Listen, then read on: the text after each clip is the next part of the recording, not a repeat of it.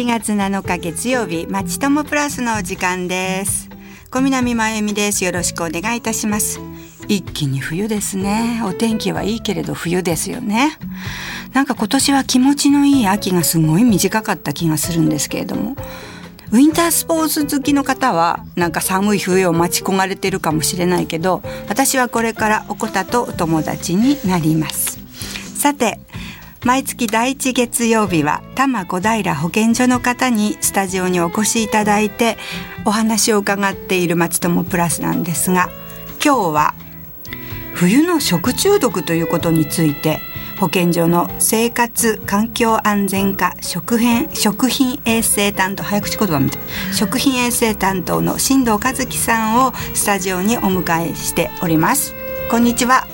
こんにちは。今日はよろしくお願いいたします。よろしくお願いいたします。はい、はい、え今日は冬場の食中毒予防をテーマにお話をしていきたいと思います。はい、はい、えー、食中毒と聞くと、うん、夏場に多いイメージを持つ方が多いと思うんですけれども、冬にも多くの食中毒が発生しています。今日は冬場に発生しやすい食中毒とその予防法についてお話をしていきたいと思います。はい、よろしくお願いいたします。あの早速なんですが、やっぱり今おっしゃったように食中毒といえば梅雨、夏。それが要注意と思っていたんですがなんかお話の感じから言うとどうも違うようですよね。はいあの昨年東京都内で発生した食中毒の件数なんですけれども、はい、149件ありました、うん、このうち1月から3月には55件全体の3割以上が発生しています。一方で7月から9月での発生は31件全体の2割程度しかありませんでした。はい、今年を見ても、うん、都内では1月から9月の末までに98件の食中毒が発生していますが、うん、1月から3月の間に39件約4割がこの期間に発生をしています。さらにこのうちの27件がノロウイルスによる食中毒でした、うんえー、この傾向は10年ぐらい前から続いていまして、うん、今年に限ったものではないんですね、うん、今や夏の方が少ないとも言えることがわかります。はあそんな数字なんですね、はい、でもあのリスナーさんからもねやっぱり質問があったんですけれど、はい、やっぱり何と言ってもお弁当ね梅雨になったらね気をつけなきゃとか夏のイメージが払拭されない、はい、そう強いんですけどそれはどうなんですか？はい、えー、確かに以前は夏に食中毒が多く発生していました、えー、今から17年ぐらい前の平成11年ではですね、はい、当時東京都の食中毒の統計では、うん、年間の事件数が94件、うん、えー、患者さんの数が2367名でした、うん、でこのうちち全体の1割ぐらいがごめんなさい。1月から3月に全体の1割ぐらいが発生しているんです、はい、一方夏場の7月から9月には全体の半数近くが発生しているんです、うん、え食中毒は夏という季節感がある時代だったわけですね。そうですよね。はい、うん、でさらに昔に遡って、はい、平成元年、うん、えこの年都内の食中毒は92件、患者さんが3958名だったんですが、はい1月から3月は9件352名だけ、はい、対して7月から9月には57件2764名の患者さんが発生していました、はい、やっぱり事件数患者数ともに半数以上が夏に発生したんですね。そうですよね、はい、だからどうしてもイメージとしては今もそうなんじゃないかっていう気がするんですけど。はいえー、当時はですね、うん、細菌による食中毒が主流だったんですね。はい、はい。はい、細菌の活動は、えー、夏場に活発になりますので、うん、食中毒が多くなるというのが分かりやすいんですけれども、はい、はい、7月から9月に発生した食中毒は、腸炎ビブリオという食中毒菌のものが24件、はい、えー、サルモネラ菌が14件、黄色ブドウ球菌が8件、えー、この3つの菌が食中毒の御三家というふうに言われていました。はい。で今年の夏なんですけれども、うん、この腸炎ビブリオたった4件で28名のみ。サルモネラ菌は1件で28名。黄色ブドウ球菌は1件で12名見事に減っているんですね、うん、27年前にはこうまで減少できるとは多分想像ができなかったことと思います。すごい減り方。でもどうしてそんなに減ったんですか？えー、この御三家は全て細菌なんですね、うん、えー、この3種類の細菌は人が発病するにはある程度の菌量が必要で、うん、食品の中で増えることが必要というふうにされていました、増えるためには適度な温度が必要です。そのために気温が高い時期に多発したんですね。なるほど。この増える過程を抑え込むことで食中毒が減りました、うん、えー、低温による温度管理が最たるものです、腸炎ビブリオという菌は魚介類が原因となることが多いんですが平成13年に魚介類の温度管理や取り扱い改善を目的とした規格基準が導入されて以降激減しました、えー、鶏の卵が原因となることが多かったサルモネラの対策として鶏卵の生産流通取り扱いの改善や賞味期限の導入が行われました。また黄色ブドウ球菌は人の皮膚にも存在する菌なので手指の傷対策が徹底されたこと。例えばおにぎりを握る時に素手で握らないこうしたことの積み重ねが結果として現れているかと思います。はあ、なんかあの知らない間に皆さんが努力されて、はい、燃えてるって感じなんですね。そうですね。では今現在、はい、冬が終了になりましたよっていう食中毒には、はい、またその違ったどんな特徴があるんですか？はい、えー、冬場は風邪やインフルエンザ、うん、また感染性胃腸炎といったウイルスによる病気が流行ります、はい、はい。はい、食中毒もウイルス、うん、特にノロウイルスによる食中毒が多数発生します、このウイルスは冬場に広がりやすい特徴がありますから警戒が必要です。そうですよね。私が昔 自分が子供だった頃とかは、ノロウイルスとかって知らなかったけど子供を産んでからもだいぶ前ですけどねこうだんだんノロウイルスノロウイルスってここしばらく言われますよね。そうですね。ねじゃあノロウイルスに感染した場合は症状ってどんな感じなんですか？はい、主な症状症状は吐き気や嘔吐、下痢のほか38度以下の発熱などです。特に突然発生する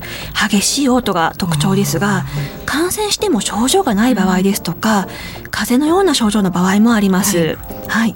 感染してから発症するまでだいたい1日から2日ぐらい潜伏期間があります。うん発症後は3日程度で回復するんですけれども小さいお子さんやご高齢の方なんか抵抗力が弱い人は重症化することがありノロウイルスが引き金となって死亡した例もあります。はい感染した方の排泄物や嘔吐物には多数のノロウイルスが含まれているので取り扱いには注意が必要です。はいわかりました。では冬にノロウイルスの食中毒の発生がね多くなるっていうのにはどんなわけがあるんですか？はい、はい、それはノロウイルスの感染力の強さと、ノロウイルスの大きさまた原因食品などと冬場の環境が、えー、大きく関係していると考えられています、感染力の強さそれはどういうこと？ですはい、ノロウイルスは100個以下でも感染が可能というふうに言われています。はい、これ非常に少ない量なんですね。あの先ほどご紹介をした最近の腸炎ビブリオなんかですと10万個以上ないと発病しないというふうに言われているんです。え100個と10万個。はい。びっくりですね。じゃあ大きさも関係あるっておっしゃってましたけど、はい、大きさはどうなんですか？はい。ノロウイルスの直径は30ナノメートルと非常に小さく同じく冬場に流行するインフルエンザウイルスの大体3分の1ぐらいなんですね。はい、このため冬の乾燥した空気中に放出されるといつまでも空気中を浮遊して広い範囲に広まりやすくなるんです。ちっちゃいのがフューフューフューとこの辺にいるってことですね、はい、ちょっと嫌な怖いな。でまたここでリスナーの方から、はい、その食品どういう原因食品であの食中毒の原因になりますかっていうはい、まあ、代表的なものとして生牡蠣が挙げられます。はい、はいはいはい、牡蠣やアサリ、シジミなんかの二枚貝は生態的にノロウイルスを蓄積するということが知られています。そうですよね。よく当たった当たったって聞きますよね。じゃあ食べるのがどうしても心配なんですがどうして危ないのかな？はいえ牡蠣を含めた二枚貝は、はい、海水中の有機物やプランクトンを栄養分として成長するんですけれども、はい、その過程で海水中にあるノロウイルスを中腸腺という消化器官に蓄積してしまうんですね。はい。加熱せずに消化器官ごと食べられる牡蠣は食中毒の原因になりやすいわけです。はい。で一方でノロウイルスは感染した方の排泄物とともに下水へと流れ下水処理場を経由して海の中へと放出されることがあります。はい、冬場はノロウイルスの流行期となるため下水中のノロウイルス濃度が上昇する一方で牡蠣なんかの流通量も増加するために連鎖的にノロウイルスが増加すると考えられています。はい、現在では産地や調理者の意識の高まりとともに、えー、牡蠣による発生件数は減少傾向にあります。へえ、なんかへえですよね。あ、そうですか。はい、悪循環ですよね。はあじゃあでもか牡蠣はそれでちょっと分かりましたけど牡蠣以外でも食中毒は起きるんですか？はい。えメニューに牡蠣なんかがないのに、うん、ノロウイルスによる食中毒を起こしたという例が実は多数あるんですね。はい、はい、え今年都内で発生したノロウイルスの食中毒9月末までに32件あったんですけれども、うん、このうち牡蠣などの二枚貝が提供されていた事件は11件だけなんです。うん、残りの21 1件では牡蠣以外が原因というふうに考えられています。じゃ牡蠣の方が少数派っていうことですよね。そうなんです。えー、今では調理員の方がノロウイルスに感染をして、うん、その方から食品を汚染をして食中毒を起こすというケースが多くこっちの方が重要なんですね。調理員調理員が原因になるっていうのはどうしてですか？はい、えー、ノロウイルスは感染した人の便や嘔吐物に大量に含まれています、うん、さらに感染力が強いんですね。例えば感染した人がトイレで便をして手洗いを十分に行わない行わないまま食品に触れる、盛り付ける。でこれを食べた人が食中毒になるこのパターンが非常に多くなっています。やだ。平成26年には、えー、学校給食で出された食パンで1000名以上の方が感染した食中毒事件がありました。これはこのパン工場で検品担当の方が自覚症状もなくノロウイルスに感染をしていて検品時に一枚一枚パンを手に取って検品した結果一枚一枚にノロウイルスをつけてしまいました。この場合でも手洗いを十分にしておけば防げていたかもしれないんですね。あら人ですね。はい、ね。で牡蠣以外のその食中毒事件ですね。原因食品、はい二十何件かありましたけど特徴はありますか、はい、え特徴と言えるかどうかわからないんですけれども、うん、手で触れて加熱することなく食べるあらゆる食品が原因になりうるということですね。はい、困ったことにノロウイルスは食品の中で増えるということがなく、食中毒を起こしてしまいます。えー、汚染された手で触れたらアウト。そういった感じです。はい、もう一つノロウイルスに関して重要なことがあります。はいはい不健性感染者という存在です。不健性感染者。はい、あの先ほどノロウイルスに感染して発病した人の吐物や便には大量のノロウイルスが含まれているとお話をしていたんですけれども、はい、ノロウイルス感染者の中には発病しない方もいます。はあえー、こうした人の中に発病者と同じように便の中に大量のウイルスを出してしまう方がいます、はい、具合が悪い方は自分が感染源にならないようにと注意することがあるかと思うんですが元気な人でも自分がウイルスを大量に出していると想像もしないまま出していることもあるんですね。さっきのパン工場の事例ではこの不健性感染者が原因であったというふうに考えられています。あら大変。大変なところで後半はねじゃあ食中毒を防ぐためにはどうすればよいかっていうお話を伺っていきたいと思いますが、はい、ここでちょっと曲を。紙風船で冬が来る前に。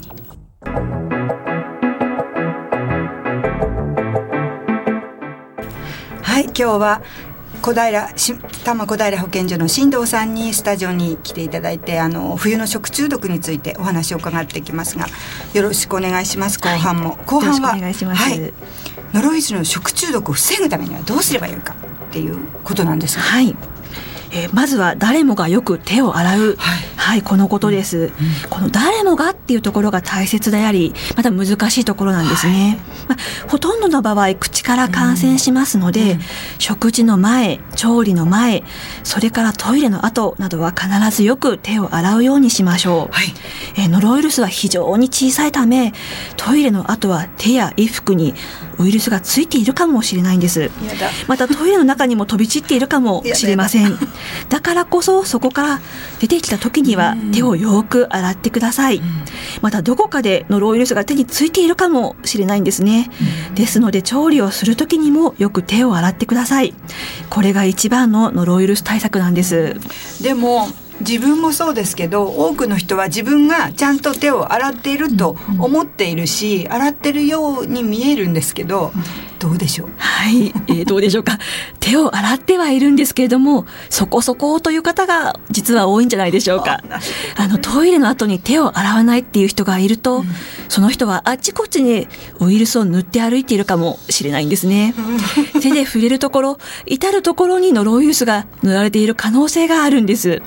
特に調理する人はそこを意識してほしいです、うん、えトイレの後調理する前など手洗いが非常に大切になりますます。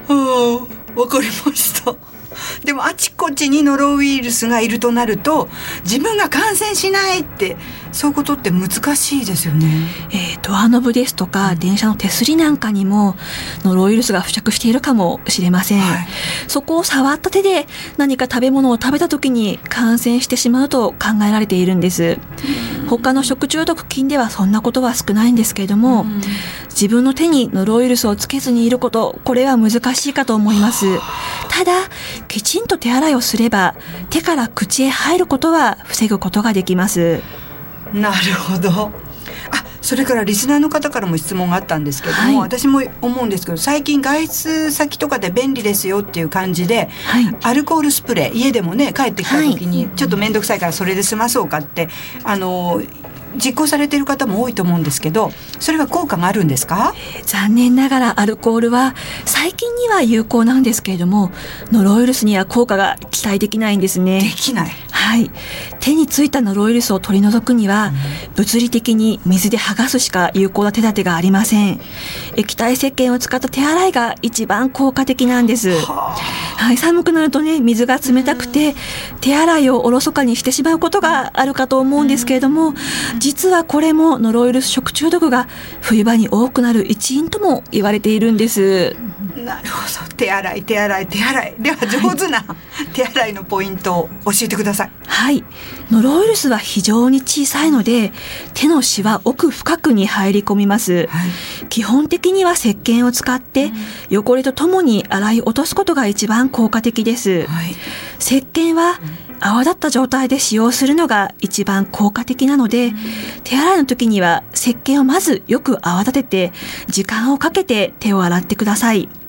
また、二度洗い、えー、一度石鹸泡立てて洗って流した後に、もう一回洗うことで効果が高まります。はあ、二度洗い。はい。シャンプーは二度するとかって昔言ってましたけど、手も二度洗う。はい。はい、えー、多摩小平保健所では、昨年、正しい手洗いの方法を皆さんに知ってもらうために動画を作りました。はい。はい、保健所のアラウサギというキャラクターと一緒に、えー、手洗い方法を学ぶという内容で、